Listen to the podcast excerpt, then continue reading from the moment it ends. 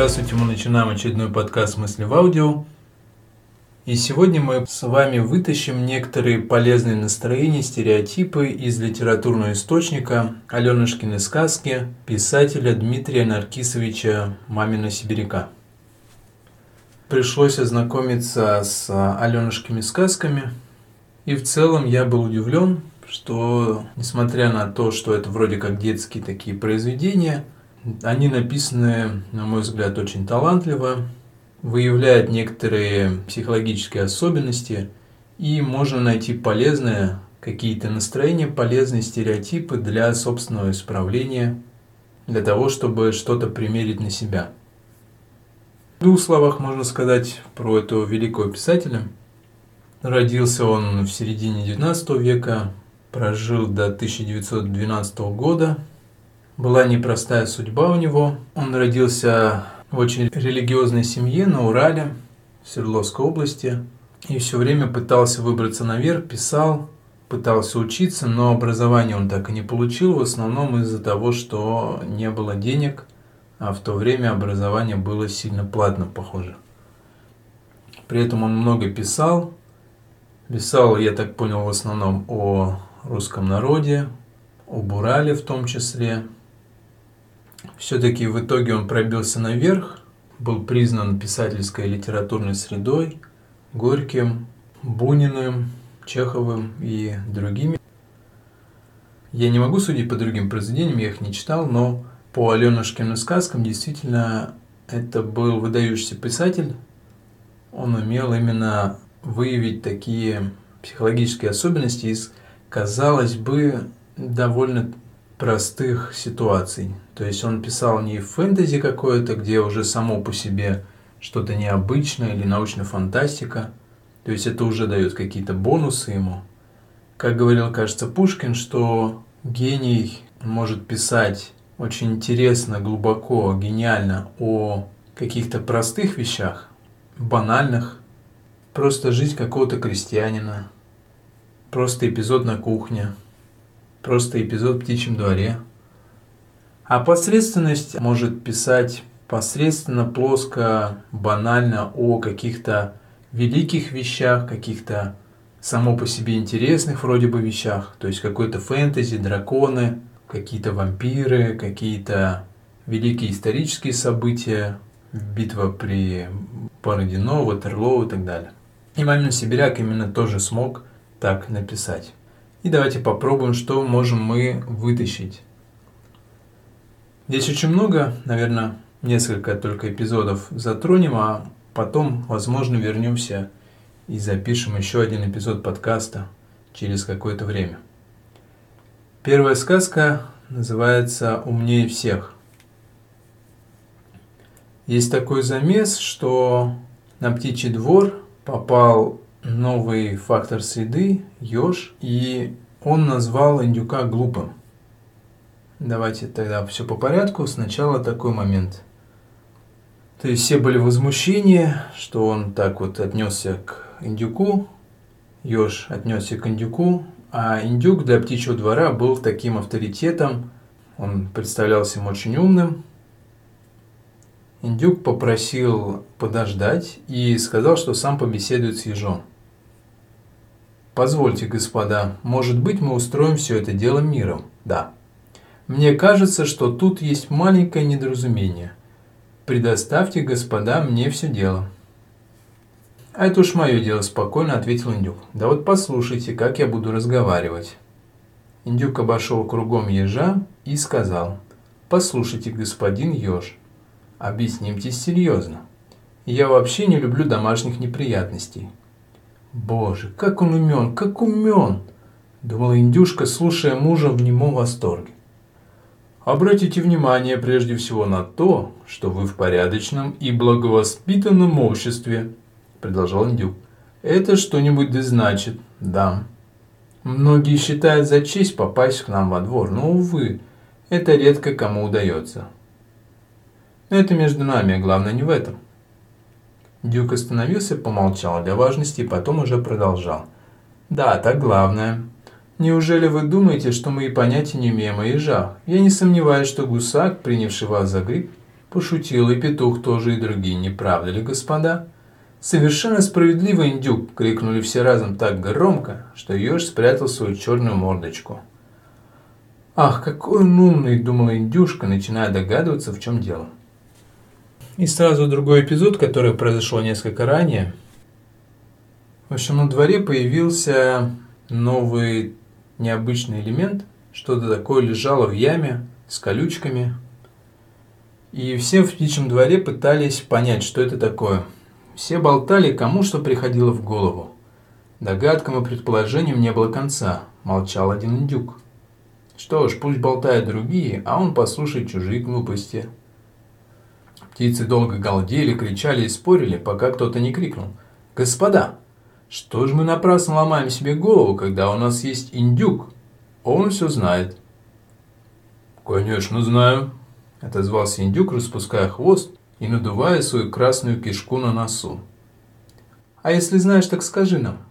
«А если я не хочу?» «Так просто, не хочу». Все принялись упрашивать индюка. «Ведь ты у нас самая умная птица, индюк. Скажи, голубчик, чего тебе стоит сказать?»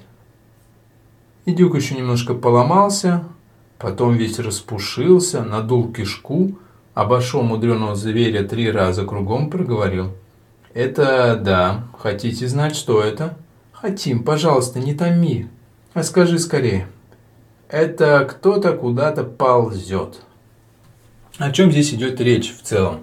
Речь идет о том, что есть птичий двор как модель общества, и в нем представлена толпа, это все птицы, куры, гуси, утки – а также есть некий элемент индюк, который всеми признается в качестве авторитета. То есть, условно говоря, это некая концептуальная власть, некий аналитик. И некий новый фактор среды появляется, но все не могут понять, что это такое. То есть, вроде бы чувствуют, что что-то необычное, но не могут понять. Ломают голову, выдают всякие на гора версии, друг друга осмеивают – а потом вспоминает, а, у нас же есть супераналитик, индюк, концептуальная власть, давайте обратимся к нему. Индюк ломается, но потом выдает аналитику, и в результате оказывается, что он промахивается очень сильно. То есть здесь для меня что видно? Что этот индюк, он действительно внешне как бы такой необычный, то есть он большой, цветной, у него цветное оперение, у него кишка на носу, то есть он такой сам себе необычный, индейский, то есть потомок чего-то такого иностранного, такого таинственного. Он может изъясняться словесами, как мы видели в предыдущем эпизоде.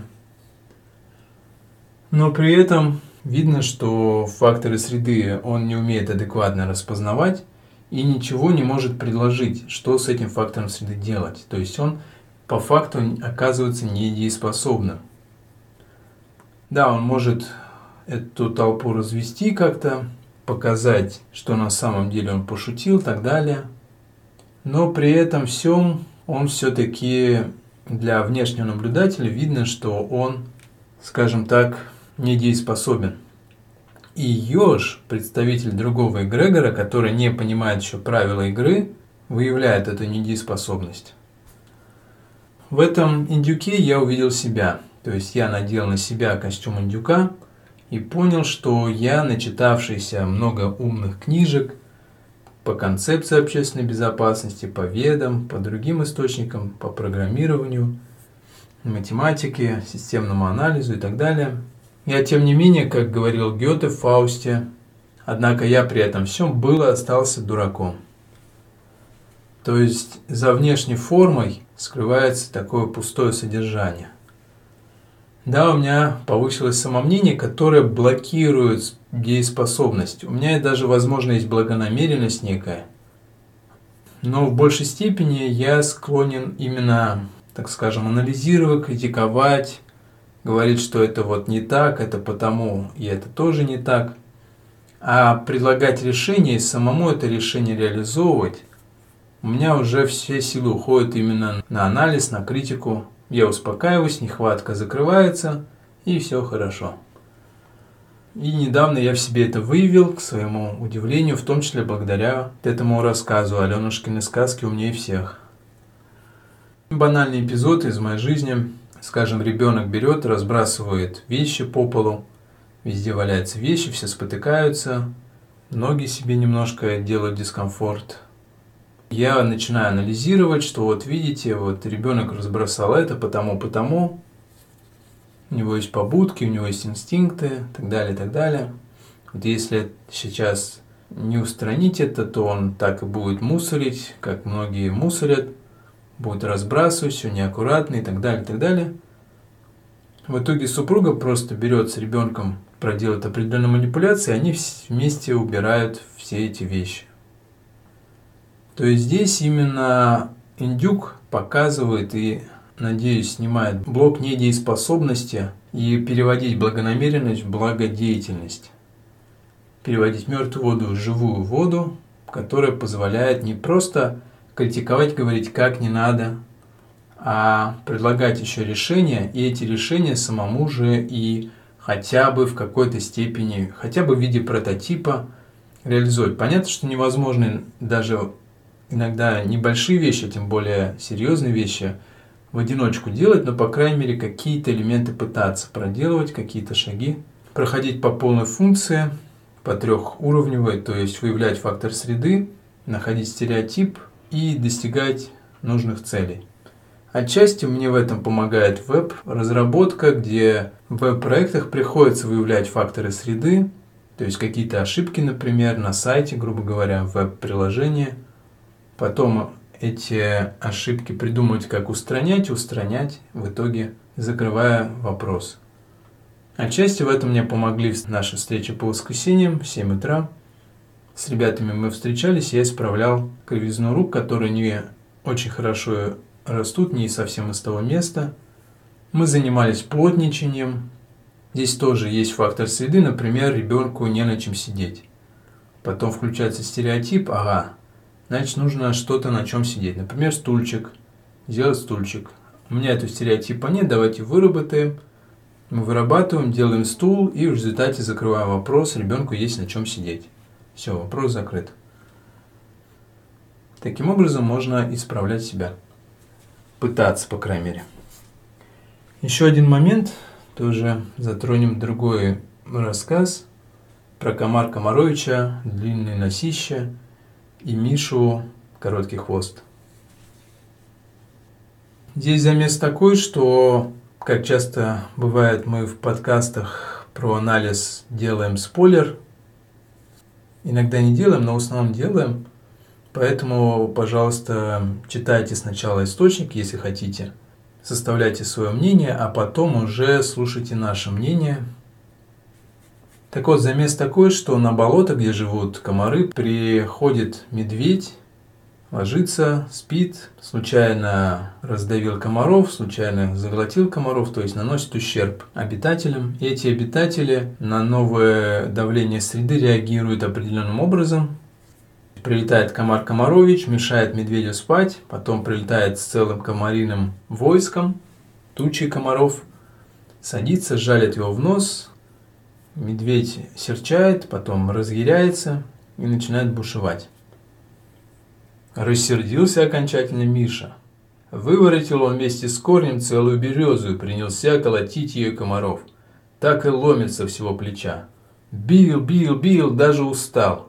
А ни одного убитого комара нет. Все вьются над ним и пищат. Тогда ухватил Миша тяжелый камень и запустил ему в комаров. Опять толку нет. «Что, взял дядя?» – пищал Комар Комарович. «А я тебя все-таки съем!» Долго ли, коротко ли сражался Миша с комарами, только шума было много. Далеко был слышен медвежий рев. А сколько он деревьев вырвал, сколько камней выворотил. Все ему хотелось зацепить первого комар Комаровича, ведь он тут, над самым ухом вьется, а хватит медведь лапой и опять ничего, только всю морду себе в кровь и старапу. Да, пока не забыл, еще один момент, что выявляя новые стереотипы из произведений, в том числе литературных, очень важно не успокаиваться на этих стереотипах, видеть, что это одна из граней, какие-то намеки на нужное ощущение, на нужное ИЧС, на нужное настроение, но при этом не успокаиваться. То есть искать, продолжать искать дальше. Здесь какой стереотип я увидел? Стереотип симметричного ответа на провокацию. То есть есть комариная туча, как образ эгрегора, при этом это не означает, что эгрегор – это некое облачко, там немножко по-другому в виде эгрегориально-сферного цикла, скорее всего, что-то вот крутится, некий алгоритм на сфере или еще где-то. То есть локализованно не пространственно, а именно информационно-алгоритмически.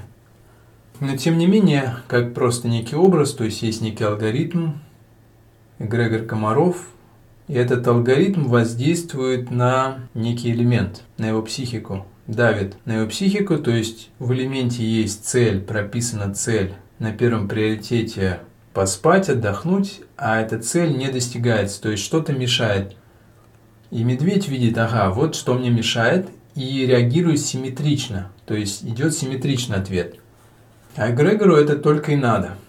То есть он тем самым зацепляет за крючочки психики, и психика начинает крутиться в нужном алгоритмике, отвечая симметрично и заранее предсказуемо для эгрегора. Есть вот такое представление, что если я отреагирую симметрично, то значит я тем самым погашу воздействие. Меня обругали, я обругал, меня толкнули, я толкнул и так далее. То есть око за око, зуб за зуб. Но тем самым мы попадаемся на крючок эгрегора, как попался этот несчастный медведь. И видно, что, казалось бы, вот оно рядом, вот этот комар вьется рядом, жужжит, его достаточно просто прихлопнуть. Все ему хотелось зацепить перо комар Комаровича, ведь он тут, над самым ухом вьется. А хватит медведь лапой, и опять ничего. Только всю морду себе в кровь исцарапал. То есть, отвечая симметрично, получается, мы сами себе делаем только хуже, но не понимаем этого, входя вот в эту алгоритмику, крутя эгрегориально-сферный цикл, подпитывая его тем, чего нет, энергией. А как правильно, а в этой сказке тоже подсказывается, как правильно. Шестой источник целеполагания в виде лягушки подсказывает медведю, что да оставьте вы это комариное войско, просто успокойтесь и уйдите. Подсказка идет, что правильная реакция асимметричная. В первую очередь нужно понять, что не нужно действовать на том же уровне. Эгрегор – это некая другая субстанция, и прямыми методами его не одолеть. То есть на шестом приоритете не одолеть то, что на более высоких приоритетах, например, на первом. И нужно действовать асимметрично, как, например, разумно действует наш государь Владимир Владимирович Путин, который на все, например, провокации действует асимметрично. То есть нас пытается втянуть в войну с Малороссией, по сути, гражданскую войну внутри русской цивилизации, а он действует по-другому. Дипломатическими способами, выдает паспорта, возвращает Крым, Крым, который никогда не был в составе Украины, даже по их конституции и так далее. И здесь тоже нужно в первую очередь воспользоваться самообладанием – осознанным эмоциональным самоконтролем, успокоиться и только потом сосредоточиться уже не на эмоциональном фоне, а на сути вопроса, сути проблемы и отреагировать адекватно. И в частности, в этом помогает как раз-таки эмоциональный самоконтроль. Про эгрегориальные зацепки, про аксиому психики – можно посмотреть соответствующее видео из методологии познания ТО «Зенит». Они так и называются «Эгрегориальное наваждение», кажется, и аксиома психики. Это в теме про интеллект более высокого уровня. А также есть очень интересное видео про три вида самоконтроля, тоже можно с ним ознакомиться. Таким образом, воспринимая такого рода стереотипы, пропуская их через себя, пытаясь выявить нужное настроение, получается исправлять себя, то есть, например, понимать, как не нужно действовать, и в том числе здесь дается некий совет, некий алгоритм того, как правильно реагировать асимметрично. И пропуская это через себя, мы исправляем свою психику, тем самым делаем ее более адекватной, более подобной иерархически наивысшему всеобъемлющему управленцу Инвоу, участвуем в восстановлении общества справедливости нашими собственными усилиями с помощью от Invo. Это были подкасты «Мысли в аудио». До следующих встреч! thank you